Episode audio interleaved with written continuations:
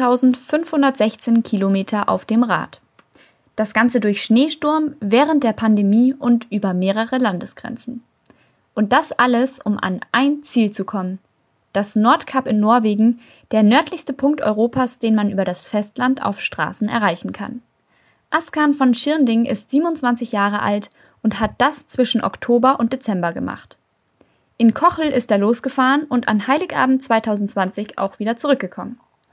Über seine Erfahrungen auf solchen herausfordernden Touren, was in der Vorbereitung wichtig ist und was nicht und über seine zukünftigen Tourpläne habe ich mit ihm gesprochen.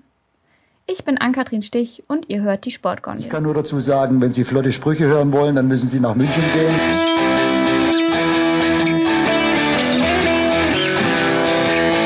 Die Sportgondel.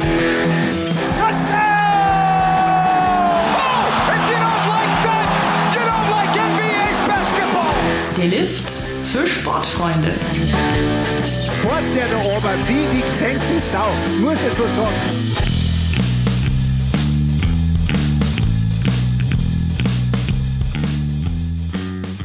Hi Askan, erstmal cool, dass das jetzt geklappt hat und dass wir uns jetzt hier sogar sehen dürfen im Podcast-Studio. Wie geht's dir? Sehr gut.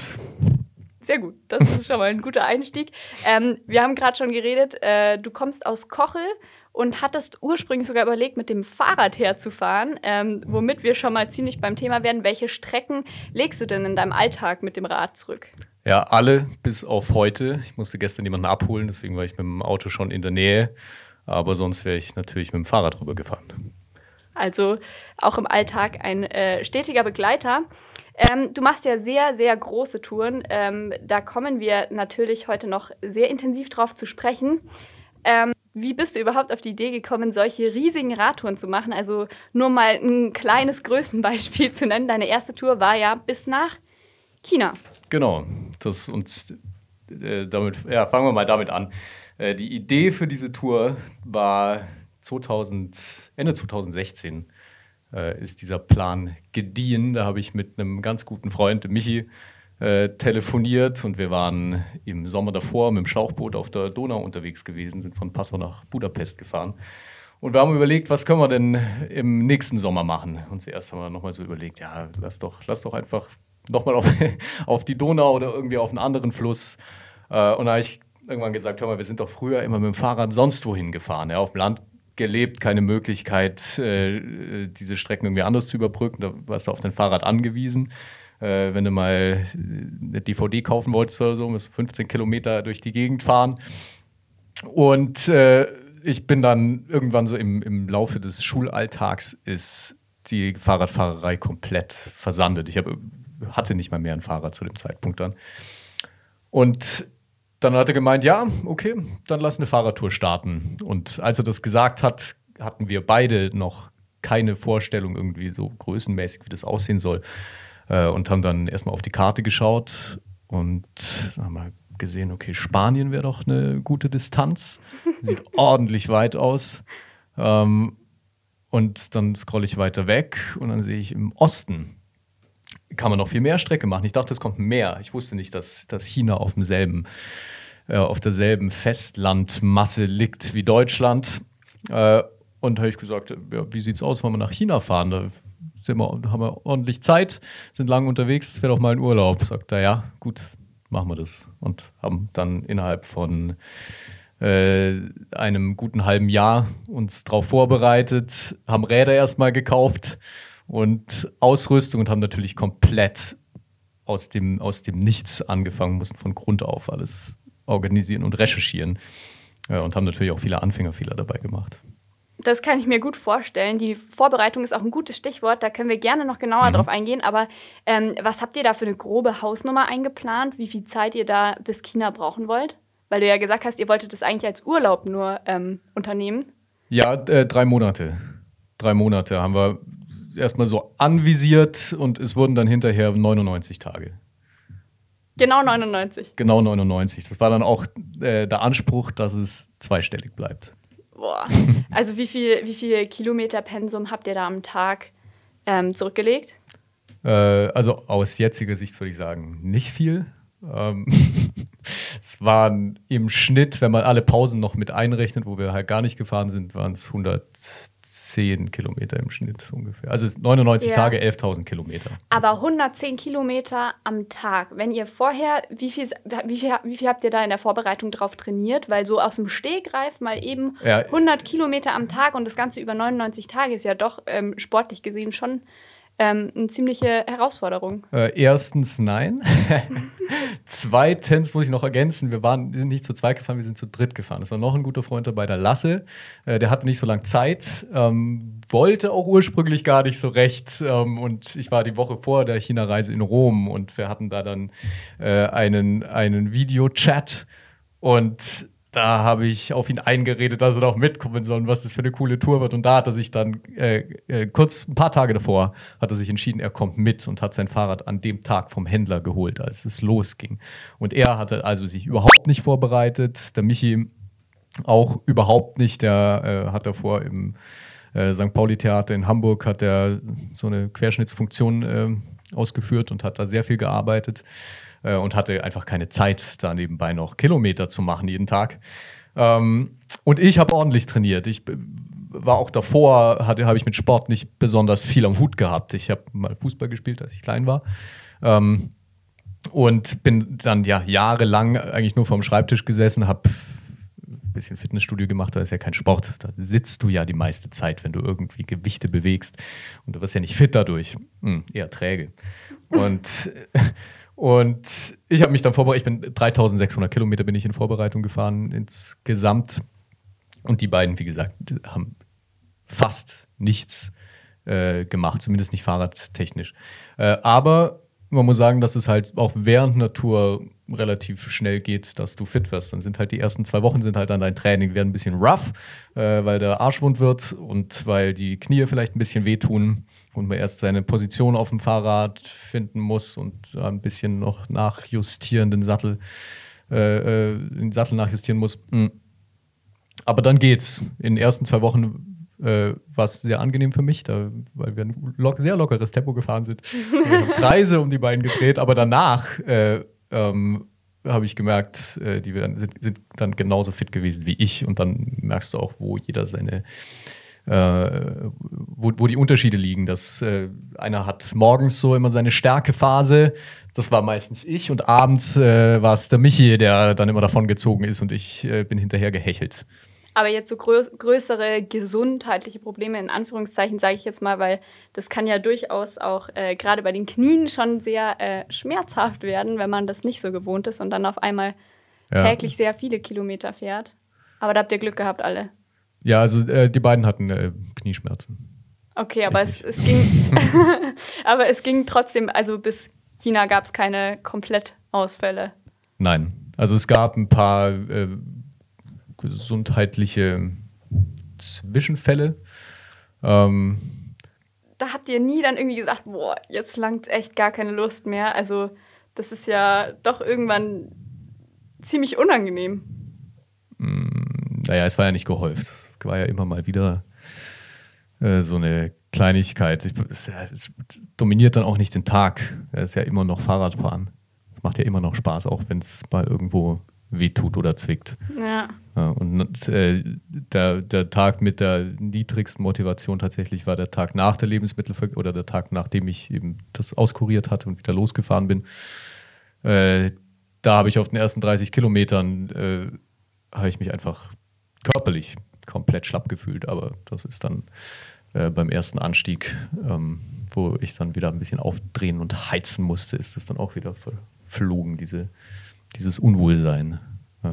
Jetzt hast du schon erzählt, dass ihr 99 Tage unterwegs wart. Ähm, was machst du denn beruflich, dass sich das vereinen lässt? Weil das ja drei Monate sind, Hm. die man sich auch erstmal frei nehmen muss. Ja, also ich bin äh, selbstständig, seit ich aus der Schule raus bin. Ähm, zurzeit ist das Hauptding Imagefilme. Okay, ja, dann, dann ist das natürlich praktisch für solche. Ähm, Ja, keine festen Arbeitszeiten, kein Zeitdruck. Was äh, fährst du da für ein Fahrrad auf den Touren? Äh, ein Mountainbike mh, ist jetzt vielleicht nicht repräsentativ so für die beste Wahl.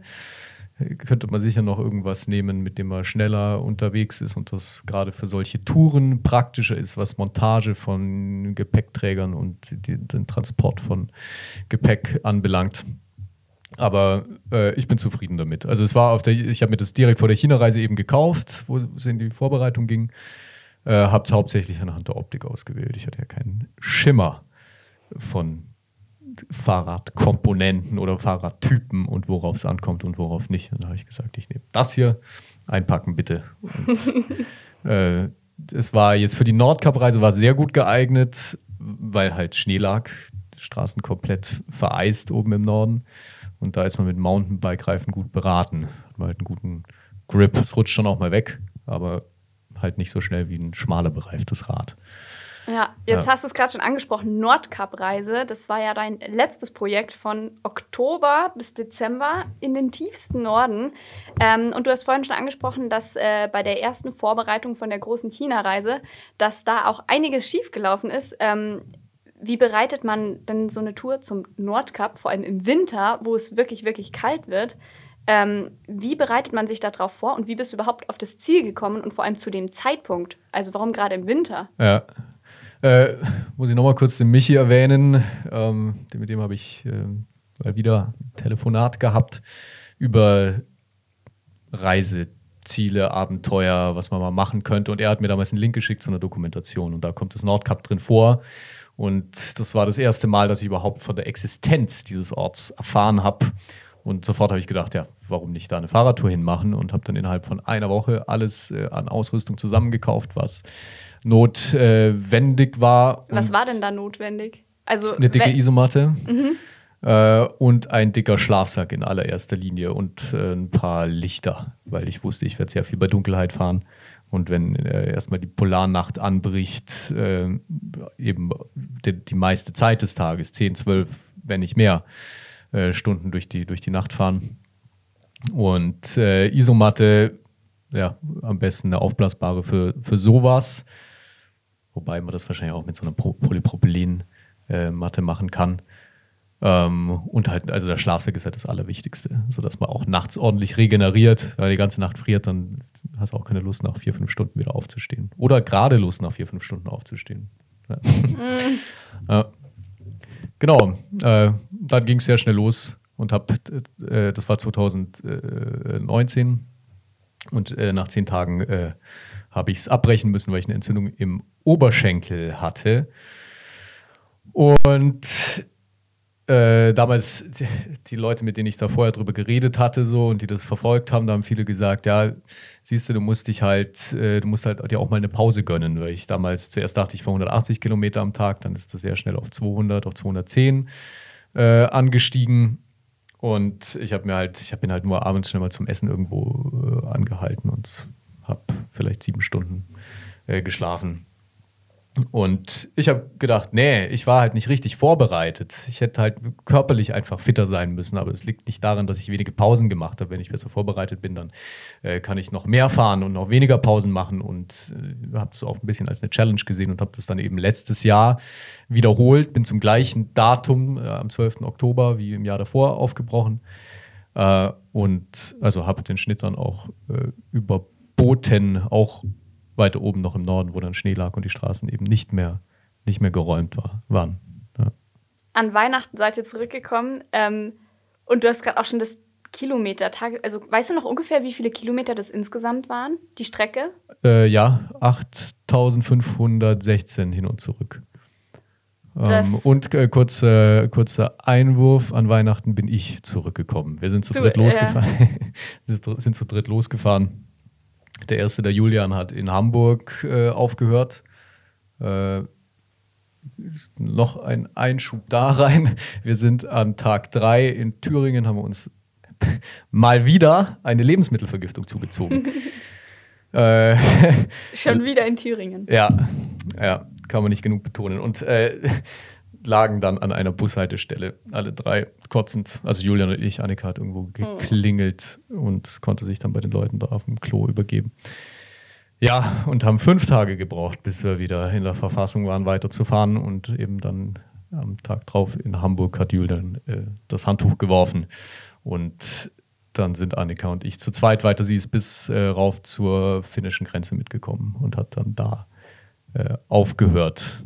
Da, also es gab auch Gründe dafür, äh, ein paar Unwegsamkeiten und unplanmäßige Aufenthalte, die da dazwischen gekommen sind. Ja, in Finnland musstet ihr ja auch so einen äh, kleinen Umweg in Kauf nehmen. Mhm. Wegen Corona ist euch das sonst auf der Strecke? ähm, Ja, also wegen Corona äh, ist nicht ganz richtig. Ich würde behaupten, wegen den Launen der äh, finnischen Grenzpolizei.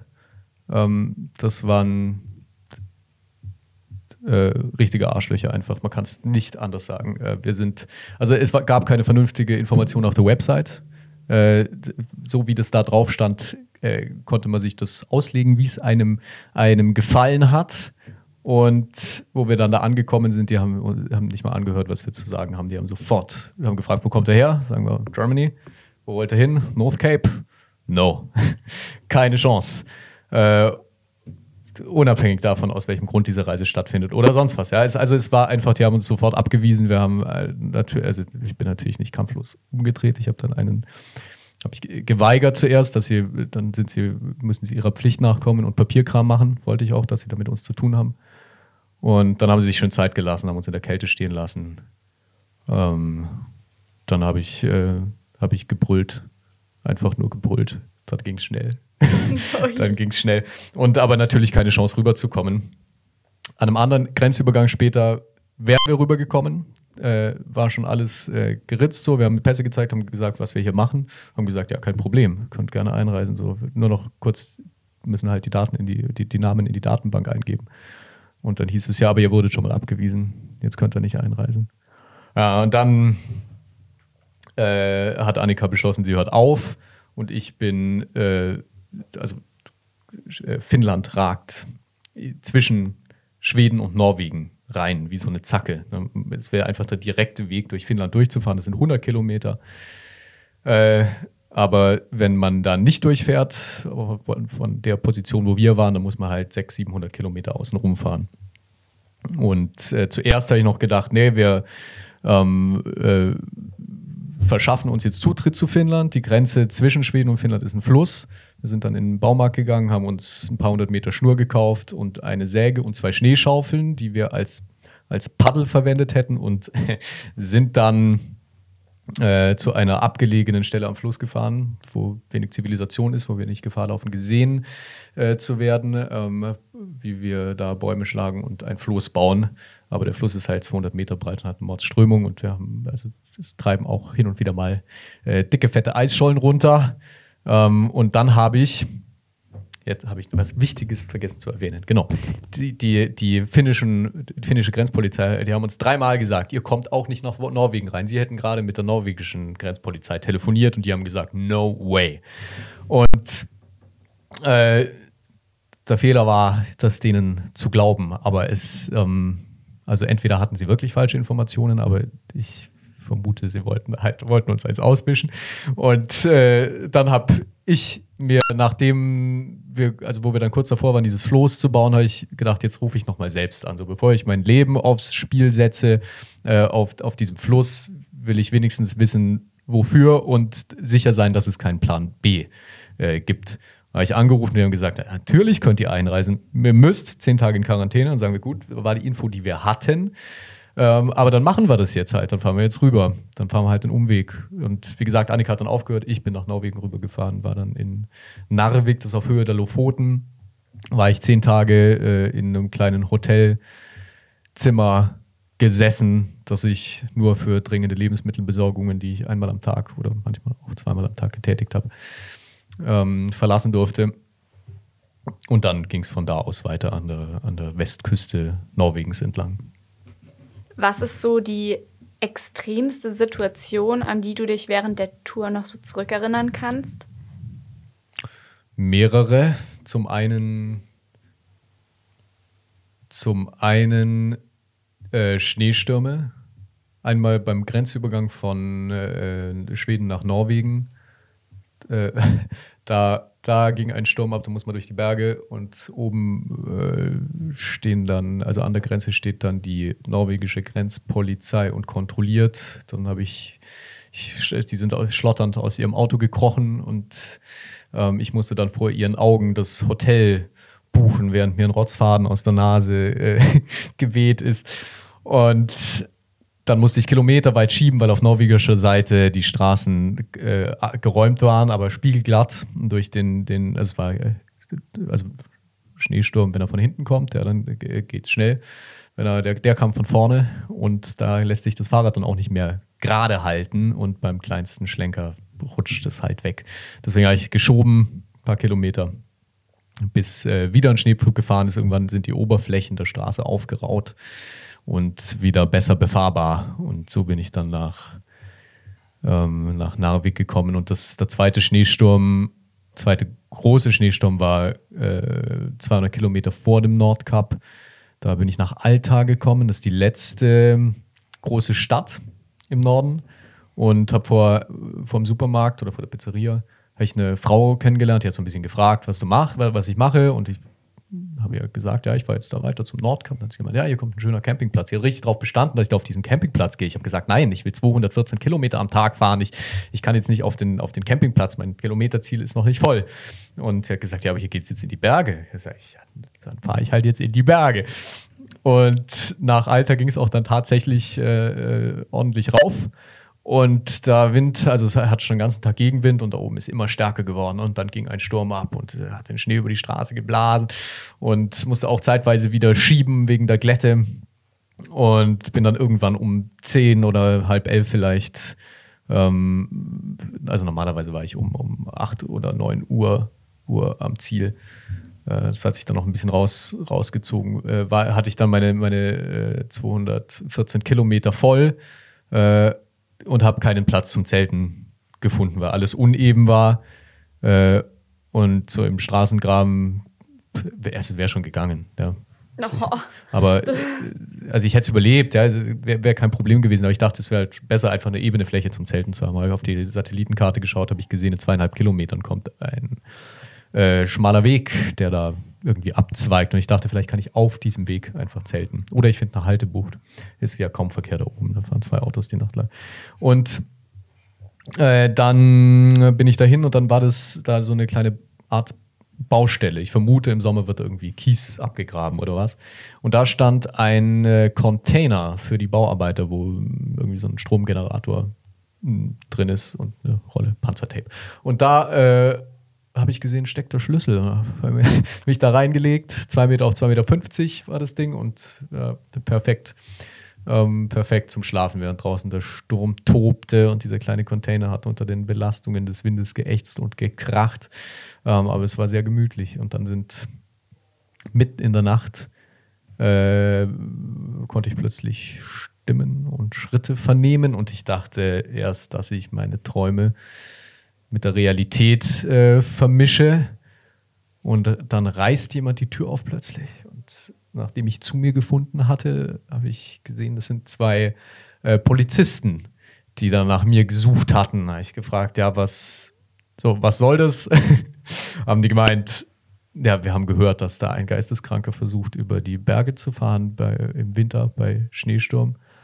Mitten in der Nacht wollten sehen, ob du noch lebst gesagt, mir geht's gut. ist nett, dass ihr nach mir gesucht habt. Die sind halt, müssen da Stunden rumgefahren sein. Ja? Das ist eine lange 80, 90 Kilometer äh, Bergstraße. Und ich war 100 Meter abseits der Straße. Das Fahrrad stand hinter dem Container. Die Spuren müssen längst verwischt gewesen sein im Schnee. Ähm, aber die haben sich die Mühe gemacht, da zu suchen. Schon korrekt von denen auf jeden Fall. Was mich mal interessieren würde, du hast gerade schon gesagt, also das wurde ja auch von den Leuten vor Ort sehr extrem wahrgenommen. Mhm. Ähm, wenn du sogar sagst, dass die äh, quasi nach einem Geisteskranken gesucht haben, für mich klingt das auch sehr verrückt, ähm, im Winter durch so einen Schneesturm zu radeln. Was hast du denn da überhaupt angehabt? Also, dass es nicht zu kalt war? Äh, also, solange man sich bewegt, ist, ja, ist es ja nicht kalt. Es geht ja nur um die, also die, die Phasen, in denen wir kalt waren, das war fünf Minuten morgens nach dem Aufstehen ja, das war ein Punkt. Also es waren fünf Minuten morgens nach dem Aufstehen. Sonst habe ich mich ja immer bewegt. Schnell mal äh, äh, vom Fahrrad runtergesprungen und Kaffee geholt oder sowas oder äh, mal äh, abends äh, schnell essen gegangen, um meine, meine Geräte aufzuladen. Aber sonst ist mir nie, nie kalt gewesen. Und ich hatte also dabei eine normale, so eine Wanderhose ist das im Grunde gewesen, so eine Art Jogginghose, äh, drunter die Fahrradhose. Und oben habe ich angehabt ein T-Shirt und ein Pullover. Und ich hatte noch eine, äh, so eine äh, Weste hier dabei und eine Regenjacke, die ich, die natürlich auch gegen die Kälte schützt, weil sich die Wärme schon schön drunter staut, auch wenn sie nicht gefüttert ist. Mm. Und damit habe ich mir, ich mir beholfen. Und dann äh, relativ weit oben, kurz vorm Nordkap in einem Supermarkt, äh, hat man mir in einem, äh, hat man mir äh, lang, lange Unterwäsche geschenkt. Weil die dachten, ich erfriere sonst. Aber man gewöhnt sich auch relativ schnell an die Temperaturen. Die ersten, die ersten zwei Tage, wo es mal so auf minus 2,5 gefallen ist, da war mir kalt. Da war mir richtig kalt. Und äh, danach habe ich bei, bei bis minus 4 keine Handschuhe mehr getragen, weil es einfach, ja, ich habe nicht mehr gefroren. Mm. Und es ist halt wichtig, dass man gute Handschuhe hat. Ja, das schon. Also wenn es dann noch kälter wird, das sind so die ersten Stellen, wo man anfängt zu frieren. Gute Handschuhe. Ich stelle es mir trotzdem sehr, sehr unangenehm vor, wenn einem so der kalte Wind so entgegenkommt und dann mit dem Schnee. Also kälteempfindlich darf man mit Sicherheit nicht sein, wenn man ja. so eine Tour im Winter macht. Ähm, was würdest du sagen, wie gut müssen Fahrradskills auf so einer Tour sein? Ähm, weil ich meine mich zu erinnern, dass du auch auf deiner Tour mal zwischendurch Probleme mit dem Fahrrad hattest und da muss man sich ja eigentlich mehr oder weniger selbst zu wissen, äh, zu helfen, zu helfen wissen, wissen ja. in so einer Situation. Äh, ja, ich würde, würde sagen, dass das äh, wichtig ist und aber auch, dass ich das nicht habe. und dass mir das weitergeholfen hätte. Bin ich sicher, ob es wirklich weitergeholfen hätte. Aber es ist, ja doch, es ist schon gut, wenn man ein bisschen Verständnis hat. Ich habe äh, eine äh, Riesenpanne gehabt, 130 Kilometer vor dem Nordkap, an dem Tag, an dem ich eigentlich ankommen wollte. Plötzlich äh, sind einfach die Pedale durchgedreht und ich wusste nicht, woran das liegt. Dann habe ich alles auseinandergenommen, dachte vielleicht der hintere Zahnkranz, vielleicht muss ich ihn ordentlich festziehen und dann geht's wieder. Und das hat natürlich, war natürlich nicht so. Und dann habe ich äh, den Michi angerufen, ja, weil ich weiß, der Typ, der hat Fahrradskills und überhaupt äh, ein technisches Verständnis. So. Äh, und der hat gesagt, ja, es hört sich so an, als wäre der Freilaufkörper kaputt. Und dann, ich wusste auch gar nicht, was ein Freilaufkörper ist. Äh, das ist also das Teil, das dafür verantwortlich ist, dass wenn du trittst, du einen Widerstand hast und das Fahrrad antreibst und wenn du aufhörst zu treten, dann bist du im Leerlauf, dann dreht sich nicht alles mit. Oder wenn du rückwärts trittst, ja, dass da nichts, das keinen Effekt hat. Ja, und das Ding war eben äh, kaputt einfach und ist auch schwierig, dann so weit oben Ersatz dafür aufzutreiben. Bin dann äh, zurück zum äh, letzten äh, äh, Dorf, ähm, bin dann in den schon angesprochenen Supermarkt reingegangen, wo man mir lange Unterwäsche geschenkt hat. Ähm, und habe äh, da äh, meinen Fahrradhändler in Kochel angerufen und gefragt, was für Teile ich brauche. Und der hat mir dann die Artikelbezeichnungen äh, durchtelefoniert und ich habe dann wiederum einen anderen Fahrradladen einen, oder ein Sportgeschäft äh, in der Nähe vom Nordkap angerufen ähm, und gebeten, dass die mir die Teile bestellen und habe gesagt, ich komme jetzt dahin. Das sind genau 100 Kilometer von, von diesem Supermarkt entfernt. Äh, und er hat gemeint, ja, Lieferzeit sieben Tage. Und also komplett neues Hinterrad einfach bestellt. Äh, und habe dann noch drei Nächte in einem alten Kühllastwagen im Laderaum verbracht, was sehr gemütlich war. Und habe dann diese 100 Kilometer äh, nach Honningsvog, heißt das Dorf, geschoben ähm, und dann hat sich herausgestellt, so, er hat die falschen Teile bestellt. Und dann hat er mir aber, war so nett, mir von einem seiner dort vorrätigen Fahrräder einfach ein Hinterrad auszubauen und einzusetzen. Das alles nicht ganz gepasst da, das war ein bisschen wackelig. Es haben nur äh, 10 statt 11 Ritzeln drauf gepasst. Ähm, aber es hat mich die letzten 30 Kilometer bis zum Nordkap gebracht und fast auch zurück. Es ist dann 450 Kilometer vom Ziel verreckt und ich musste nochmal alles reparieren lassen. Auf jeden Fall sehr abenteuerlich. Wie war es für dich dann eigentlich letztendlich wirklich am Nordkap anzukommen? Ähm, äh, also erster Moment natürlich, ich habe ein bisschen das ein bisschen zelebriert mit einem Siegestanz. Äh, und dann habe ich mich, äh, habe ich noch in die Nordkap-Halle äh, den Besuch abgestartet. Also, gestartet. Da ist also ein Gebäude, nennt sich Nordkap-Halle, gibt drei Stockwerke unter die Erde. Und da gibt es ein Museum und ein Restaurant und ein Kino und eine Lichtershow und einen Souvenirshop und alles Mögliche. Und das hat offen, obwohl es keinen Tourismus gibt zurzeit. Ja, aber äh, die machen da ein paar Reparaturen, sind fünf, sechs Mitarbeiter und man kann da rein bis 15 Uhr. Und äh, ich war dann eine Woche da oben, bin dann immer zwischen 10 und 15 Uhr in dieser Halle rumgesessen, habe ein bisschen Kaffee geschlürft, die, auf deren Kosten, die haben mich da, also wollten kein Geld von mir haben, die fanden es toll, dass sich da jemand, vor allem Fahrradfahrer, dahin verirrt. Vielleicht in sieben Tagen sind auch zwölf andere Touristen da gewesen, die ich gesehen habe. Und ich glaube, ich habe jeden gesehen, der da war. Ähm, und, und ja, ich habe irgendwie die Zeit darum gebracht und wollte es halt so ein bisschen auskosten, da äh, das erreicht zu haben. Ähm, aber es war auch ein bisschen schade, ähm, weil wenn man angekommen ist, die Reise halt hinter einem liegt. und ich, also, es ist schön, irgendwie ein Ergebnis zu erreichen, aber noch schöner ist es halt, auf das Ergebnis hinzuarbeiten. Vorausgesetzt, man fährt Fahrrad. Aber du musst doch echt ziemlich erleichtert gewesen sein nach so einer Reise, die wirklich ja auch einige Hindernisse und Schwierigkeiten hatte, dass du da einfach trotzdem an dem Ziel angekommen bist, oder? Mm, nein. Äh, nein. Also erleichtert würde ich gar nicht sagen. Wow, okay. Äh, so das Gefühl von Erleichterung, das habe ich nur, wenn ich irgendwas mache, das mir keinen Spaß macht. Wenn ich so, wenn ich die Steuer mache und das endlich bei der Steuerberaterin abgebe, dann habe ich ein Gefühl von Erleichterung. Und das, ich glaube auch, dass das Glück viel mit Erleichterung verwechselt wird. Wenn ich auf etwas hart hinarbeite, ja, sei es die Steuer oder vielleicht noch irgendwas etwas umfänglicheres, ähm, auf irgendwas hart hinarbeite und äh, Opfer bringen muss und das eigentlich gar nicht gern mache und dann erreiche ich es, und dann äh, rede ich mir ein, ich bin glücklich, aber in Wirklichkeit bin ich erleichtert, weil ich den Druck weg habe, das endlich, das endlich schaffen zu müssen und der ganze Stress endlich wegfällt und ich nicht länger ackern muss. Aber das war ja kein, äh, kein Ackern. Das also brauchst kein, du das auch wirklich, diese, dieses zielgerichtete auf irgendein Ziel hinfahren zum Beispiel? Ja, also ja, aber in erster Linie das Fahrradfahren. Ja. In erster Linie das Fahrradfahren. Ich finde das nur konsequent, wenn man äh, was, ich, ich liebe Fahrradfahren. Warum soll ich, warum soll ich so eine Fahrradtour machen? Warum eigentlich nicht eine Fahrradtour? Weißt du, warum, warum soll ich 50 Kilometer fahren, wenn ich auch 200 Kilometer fahren kann? Ich will doch den ganzen Tag, ich will das doch auskosten. So, ist ja nichts, nix, nicht ungesund. Ich kann's ja. Und solange ich das kann und solange nichts dagegen spricht, warum nicht? Mache mach ich halt. Natürlich gibt es so Situationen, wo es äh, herausfordernd ist. Ähm, aber das ist einfach nur eine, äh, eine Facette mehr, ähm, die das Ganze noch, noch schöner macht. Ähm, das ist ein, ein du, du, du schaust dann deinem Ding, ja, wenn du so willst, wirklich ins Gesicht, wenn ich über mein Fahrrad über irgendeinen Pass schiebe äh, beim Schneesturm. Natürlich ist es nicht gemütlich oder doch spaßig, würde ich schon, ist schon spaßig, ja, ist spaßig, ja. Ich weiß ja, ich krepiere nicht, das ist ja alles ja keine wirkliche Gefahr.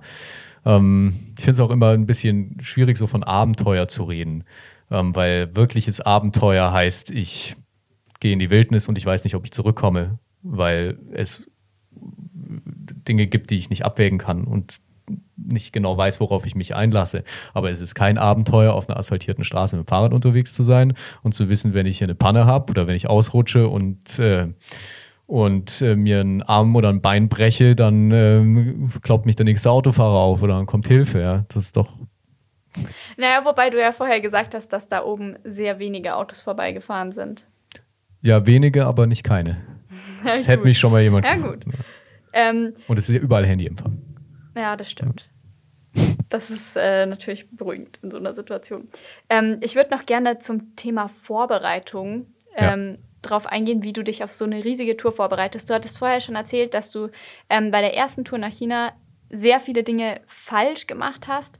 Ähm, was würdest du denn sagen, was ist besonders wichtig? Was darf zum Beispiel im Gepäck auf gar keinen Fall fehlen bei so langen Touren? Hm, vielleicht erstmal, was fehlen darf ähm, ist ein Zelt. Äh, das also habe ich jetzt auf dieser Reise festgestellt, dass ich das einfach nicht brauche. Ähm, ich werde auch die nächste Tour einfach ohne Zelt machen. Ich habe Ähm, jetzt immer in Bushaltestellen oder Bahnhöfen geschlafen oder auf Verandas. Da oben gibt es ja so viele, gibt's viele Häuser von Leuten, die die scheinbar nur als Sommersitz verwenden. Und wenn dann die Polarnacht anbricht, dann will da auch keiner mehr sein, weil es halt die ganze Zeit dunkel ist. Ähm, und da, wenn da die nicht zu Hause sind, ja, dann lege ich mich doch einfach auf deren Veranda. Dann spare ich mir den Aufwand, das Zelt aufzubauen und nur für fünf Stunden Schlaf dann am nächsten Morgen wieder zusammen zu rollen. Äh, also das darf fehlen. Man kann irgendwie so als Notfall-Gadget noch so einen Biwaksack mitnehmen, wenn man halt gar nichts findet. Ne? Das kommt natürlich auch immer ein bisschen auf die Distanzen an, die man, die man fährt. Ähm, was darf nicht fehlen? Werkzeug, Welches, Schlafsack. welches Werkzeug? ein Multitool. Ah, okay. Einfach ein Multitool. Äh, es kommt vielleicht auch ein bisschen aufs Fahrrad an. In meinem Fall darf ein Speichenschlüssel nicht fehlen, weil ich 29 Zoll Felgen habe. Die sind halt die Speichen so lang, die können auch mal brechen. Und wenn man dann eine Reparatur vornehmen muss, dann ist gut, wenn man einen Speichenschlüssel dabei hat und eine Stecknuss für die, um die äh, Scheibenbremse und die, den Zahnkranz hinten zu demontieren.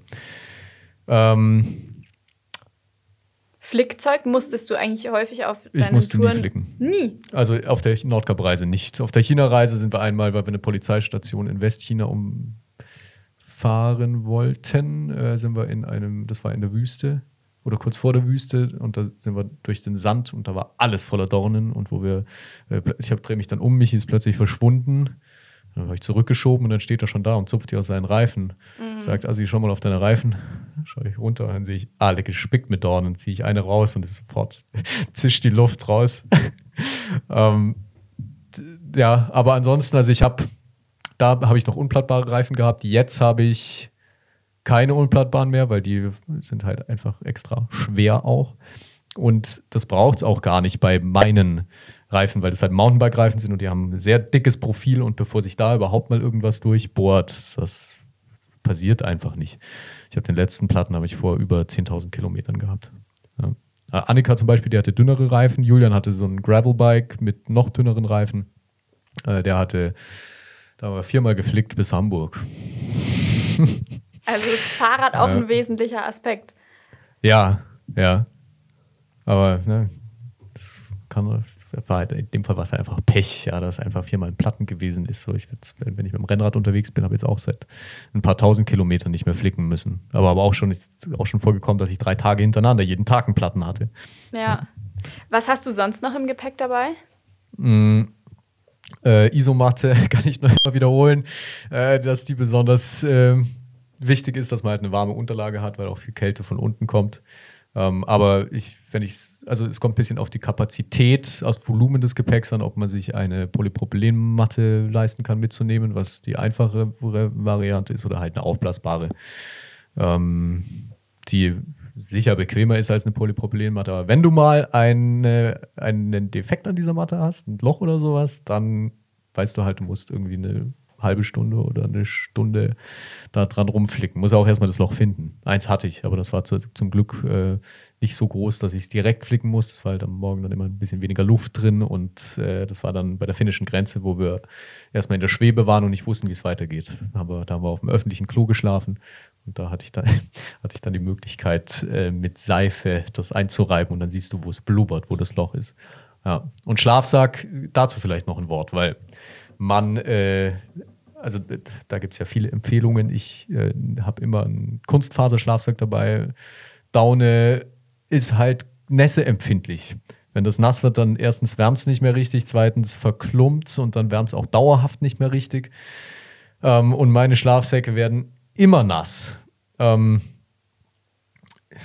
ja, deswegen Kunstfaser hat halt den Nachteil, dass es lässt sich nicht so klein äh, komprimieren, aber du hast halt dann ein bisschen mehr, Gewicht und ein bisschen mehr Volumen dabei, aber das geht schon klar. Ja, also mit dem, den ich dabei hatte, war ich sehr zufrieden. Ansonsten Essen, Trinken, Kleidung. Wie viel fällt da an? Kleidung, das, was ich anhab, plus, also ich habe keine zweite Garnitur oder sowas dabei, da hm, bin ich nicht der Typ dafür.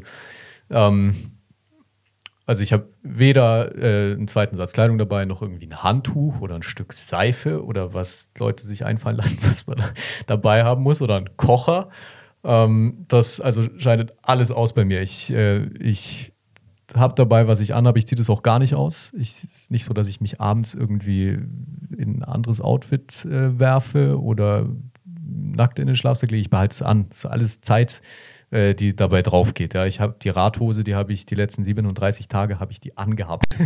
ähm, und das ist, stinkt auch nicht. Ja. Das, es bildet sich da ein, eine Art Milieu, äh, Bakterienmilieu, das ist, das ist selbstreinigend. Mhm. Und äh, Kleidung, was noch? Ja, Kocher zum Beispiel brauche ich nicht. Ich äh, koche unterwegs nichts. Ich gehe in den Supermarkt einmal am Tag und hole mir da eine Ladung und abends essen gehen, aber mehr aus dem Gedanken heraus, dass ich halt da eine Steckdose habe. Ja, außer ich äh, finde irgendwo eine schöne, ähm, einen schönen Bahnhof die Nacht davor, dann äh, ist alles voll geladen, Powerbank wieder voll und dann muss ich abends nicht essen gehen. Ja, dann reicht es dann reicht's auch äh, irgendwie noch eine Packung Chips vorm, vorm Essen gehen. Und sonst esse ich immer während dem Fahren. Das geht ganz gut.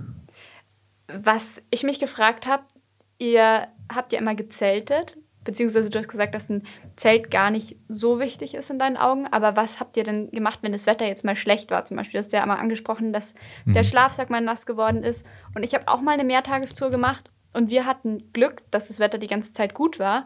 Aber meine Horrorvorstellung war damals schon, dass wenn das Zelt mal nass ist, das kriegt man ja nicht ja. mehr trocken, wenn man weiterfährt. Das ist richtig. Hast du auch keine Lösung dafür? Da brauche ich keine Lösung. Dann schlafe ich halt im nassen Zelt. Also ich bin ja nicht mit dem Zelt direkt in Kontakt. Ich liege ja auf der Isomatte.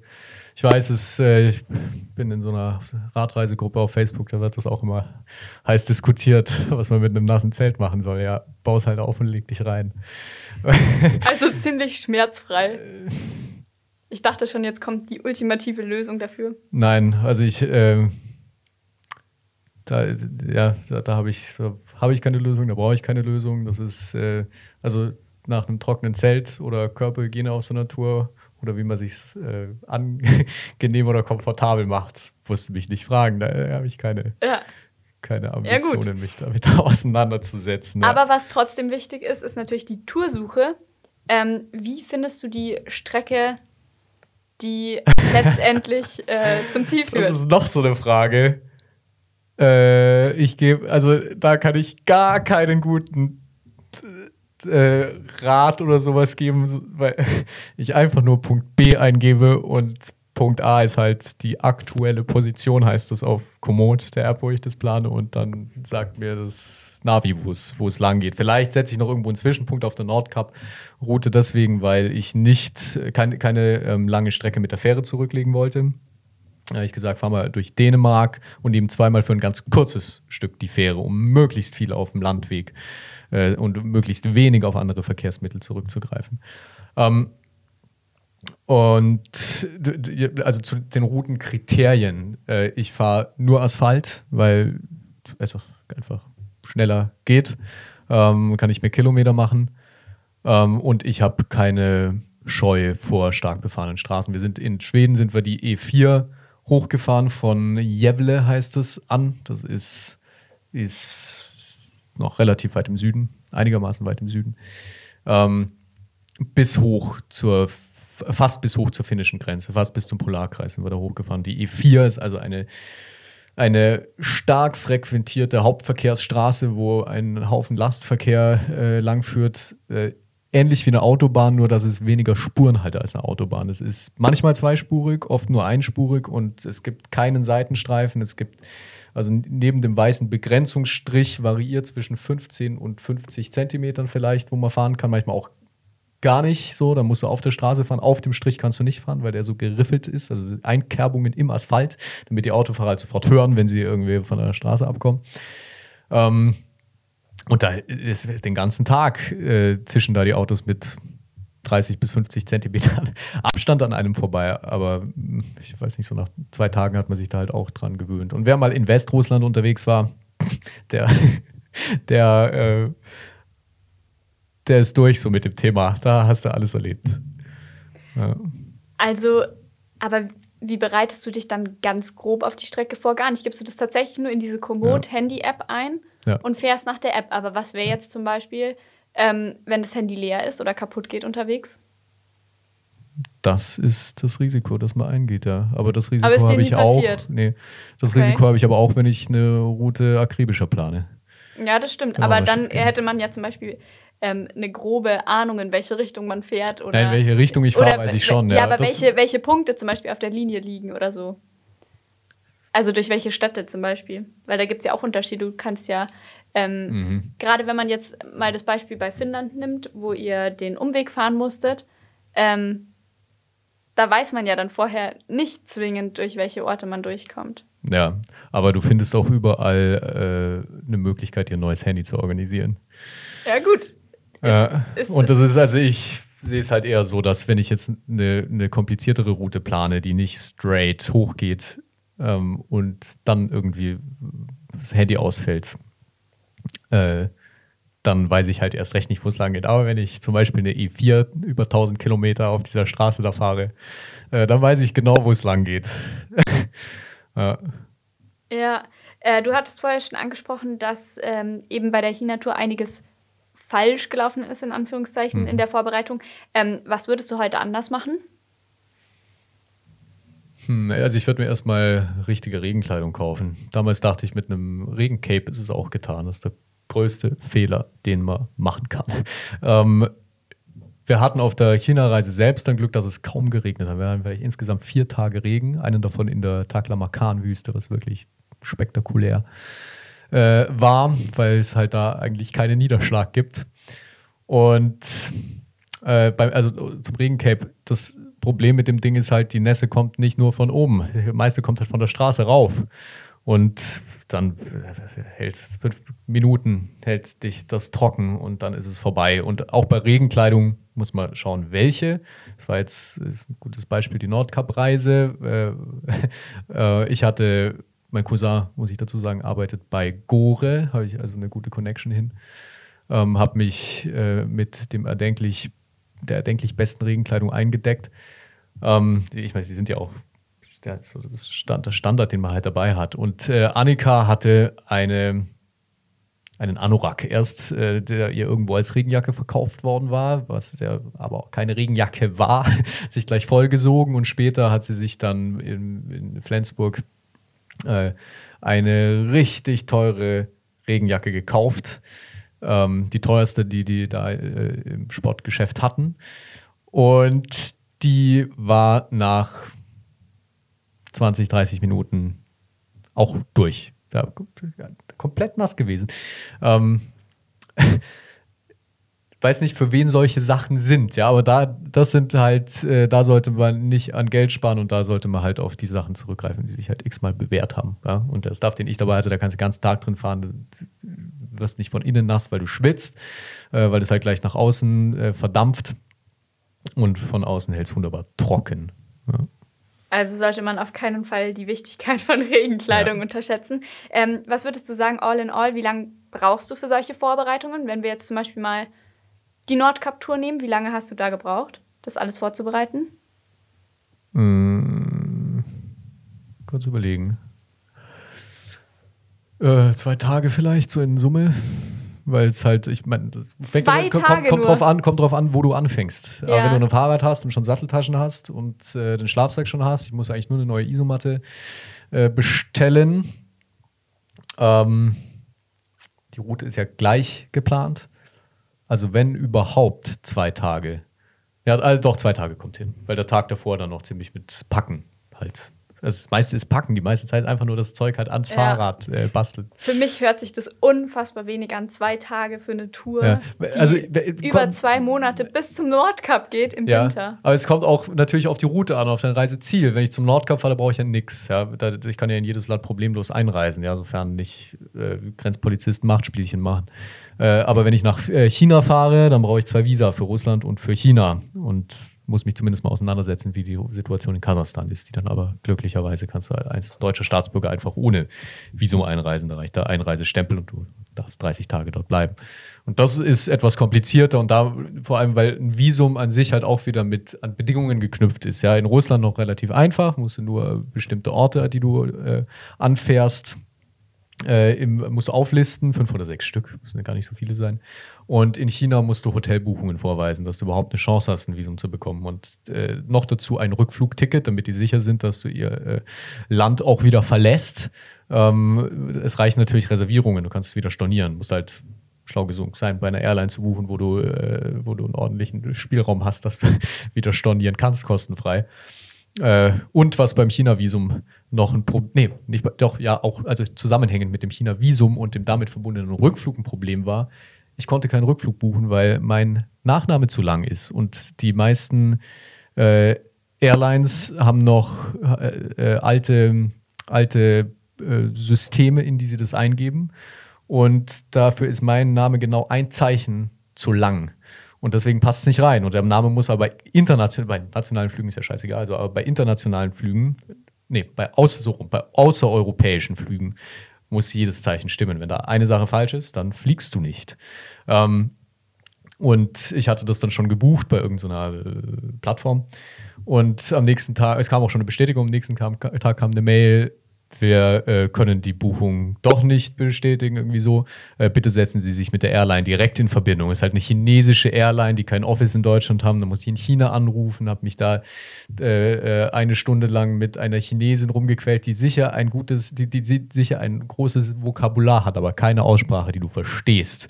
Und äh, habe ihr dann Buchstabe für Buchstabe meine Namen durchtelefoniert, ähm, um, um äh, das manuell zu buchen.